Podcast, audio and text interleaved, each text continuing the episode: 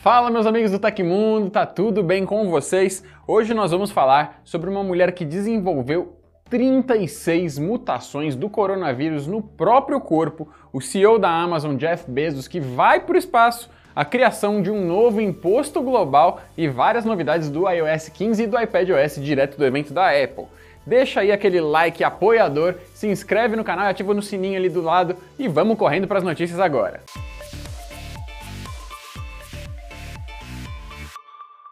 Reunidos em Londres, os ministros da economia dos países do Grupo dos Sete, ou G7, assinaram no sábado um acordo que aumenta as taxações das 100 maiores e mais lucrativas empresas do mundo.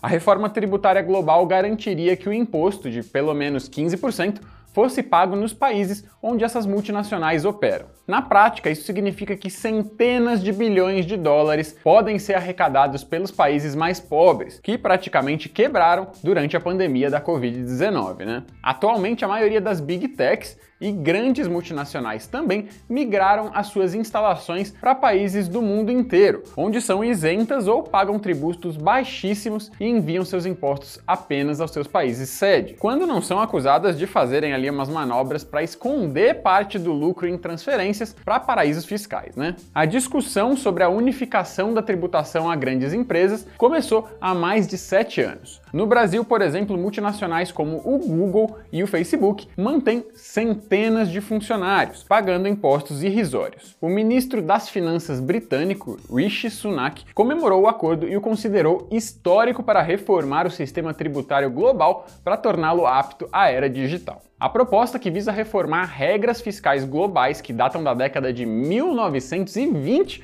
deverá avançar e se consolidar para ser apresentada para aprovação na reunião do G20, prevista para julho próximo. Depois disso, o projeto segue para a Organização para a Cooperação e Desenvolvimento Econômico. O fundador da Amazon, Jeff Bezos, anunciou nesta segunda-feira que será um dos passageiros do primeiro lançamento espacial tripulado da Blue Origin, a sua empresa de voos espaciais. O bilionário revelou em seu Instagram que o seu irmão Mark também participará do passeio. Os dois devem acompanhar ali o vencedor do leilão online de um assento, que já está em 2,8 milhões de dólares. O passeio será realizado no dia 20 de julho com o foguete New Shepard e será o primeiro da empresa com pessoas a bordo. Os tripulantes irão até a borda do espaço, onde poderão ter uma visão privilegiada do nosso planeta Terra. Após alguns minutos, retornarão de paraquedas para o Texas, perto do local de lançamento do New. Shepard. Para mais informações, principalmente sobre o leilão, você pode acessar o link da notícia do Tecmundo aqui embaixo do vídeo. Claire Grimes Butcher, musicista e esposa de Elon Musk, sugeriu em um vídeo no TikTok que a inteligência artificial é o caminho mais rápido para o estabelecimento do comunismo mesmo que grande parte dos adeptos ao regime que ela conheça não sejam lá grandes fãs da tecnologia, ela destacou. De acordo com a personalidade, em sua visão de futuro, a IA seria capaz de eliminar diversos desafios sociais e inauguraria uma nova era de abundância, se referindo especificamente à produção de alimentos. Ela comentou o seguinte, aspas, poderíamos chegar totalmente a uma situação em que ninguém tivesse que trabalhar, todos tivessem uma existência bem confortável, uma vida confortável. Porque, sejamos realistas, a agricultura forçada não é realmente algo bacana. Fecha aspas. Por fim, será que uma pessoa assim tão beneficiada pelo capitalismo, casada com um dos homens mais ricos do planeta, colocaria em risco a fonte dos recursos que os mantém em uma posição assim de poder tão grande? Eu fico curioso para ver na real. Identificada por meio de uma pesquisa feita na África do Sul para documentar o efeito do SARS-CoV-2 em indivíduos com HIV, uma mulher de 36 anos revelou estar portando o novo coronavírus por 216 dias, durante os quais o agente patogênico acumulou mais de 30 mutações.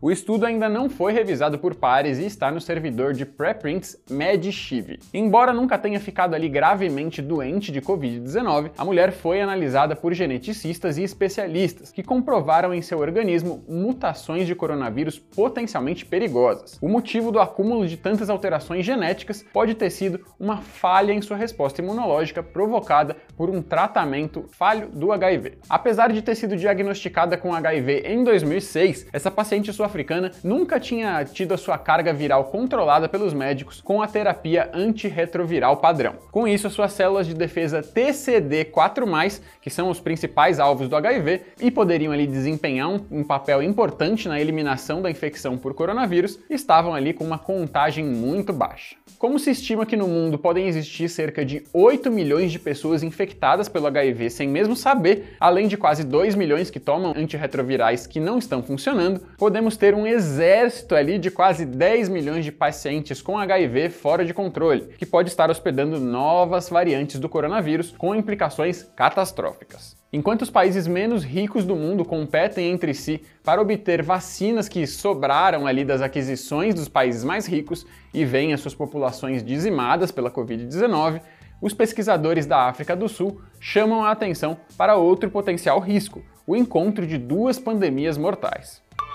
Hoje começou o evento anual WWDC da Apple, focando não nos produtos físicos da maçã, mas sim nos seus softwares, e trazendo principalmente recursos novos do iOS 15 e iPadOS 15, mas também com anúncios para o WatchOS e muito mais coisa, viu? A empresa começou anunciando novas funções para o seu aplicativo de videochamadas, o FaceTime. E a maior delas é que agora esses recursos vão deixar de ser exclusividade dos usuários de iPhones, iPads e Macs, chegando também aos celulares com Android e PCs com Windows. Nessas plataformas, o serviço vai funcionar não por meio de aplicativos próprios, mas sim pela web em navegadores, permitindo compartilhar links nos quais as pessoas podem clicar para participar de qualquer chamada. Outras novidades do FaceTime no iOS 15 incluem ali visualização em grid, um recurso que isola a voz de quem estiver falando para filtrar ruídos do fundo, suporte a áudio espacial e a possibilidade de borrar o plano de fundo ao seu redor usando o modo retrato. Um recurso mais interessante é o SharePlay, que permite que várias pessoas em uma chamada ali no FaceTime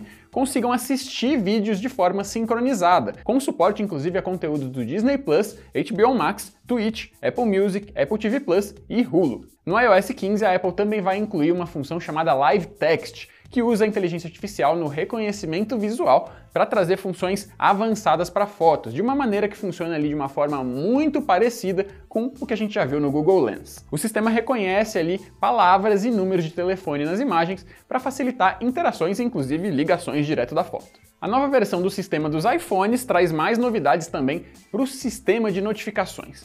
Fotos de contatos agora aparecem nas notificações de mensagens recebidas, ícones de apps têm mais destaque e agora vai ser possível usar o novo recurso Focus para personalizar quais notificações aparecem em cada situação, como quando você está trabalhando, por exemplo, e essa customização é sincronizada em todos os seus aparelhos da Apple de uma vez só. Outra novidade é a possibilidade de agrupar notificações menos importantes para recebê-las em forma de resumos em certos momentos do seu dia. E a maçã também anunciou que está trabalhando com organizações, inclusive os Estados Unidos, o governo, né, para permitir que os iPhones sejam utilizados como uma forma de identificação em aeroportos e como chave de quarto de hotel ou chave de casa, tudo por meio do aplicativo Wallet. No lado do iPad OS 15, o foco foi trazer funções voltadas para transformar os tablets em máquinas de produtividade mais avançadas e completas, o que faz sentido ali considerando que a Apple acabou de lançar os seus mais poderosos iPads com processador M1. Agora, a home do iPadOS vai ser mais customizável, permitindo posicionar widgets com mais flexibilidade onde você quiser, da mesma forma que os iPhones conseguem fazer desde a chegada do iOS 14. As gavetas da App Library também estão chegando agora no sistema dos tablets da maçã, ficando localizadas no dock do aparelho. As multitarefas também são facilitadas com a adição de novos ícones, que facilitam ali a abertura dos apps com forma de tela dividida. E a função Quick Note permite grudar anotações em páginas da web e em outras áreas do iPadOS, e o App Translate também vai chegar agora aos tablets de forma independente. As outras novidades do iOS 15 envolvendo FaceTime e as notificações também vão chegar ao iPadOS 15. É bastante coisa, né? Mas isso tudo é só uma pequena parcela de tudo o que a Apple anunciou na WWDC. Teve recursos novos para os AirPods, Apple Maps, iCloud, Apple Health, WatchOS e muito mais. Para conferir tudo isso com muito mais detalhes, dá uma olhada no site do Tecmundo pelo link aí na descrição do vídeo. Aconteceu na história da tecnologia. No dia 7 de junho de 2000, a Justiça dos Estados Unidos ordenou a divisão da Microsoft em duas empresas, uma que desenvolveria sistemas operacionais e a outra que desenvolveria outros aplicativos. A Microsoft anunciou imediatamente que entraria com recurso da sentença e isso foi feito. A decisão foi anulada pouco mais de um ano depois e a Microsoft continua sendo apenas uma empresa até hoje. E essas foram as notícias do Hoje no Tecmundo dessa segunda-feira. O programa vai ao ar de segunda a sexta, sempre no final do dia. Os links e tempos de todas as notícias que a gente deu aqui estão no comentário fixado no YouTube e na descrição do episódio nas plataformas de áudio. Quem quiser assinar o programa como um podcast também vai encontrar os links na descrição desse vídeo. Aqui quem fala é o Leonardo Rocha e você pode me encontrar no Instagram e no Twitter pela leobrj. Continuem se cuidando que amanhã o Paião está de volta com mais novidades. Um abraço e até a próxima!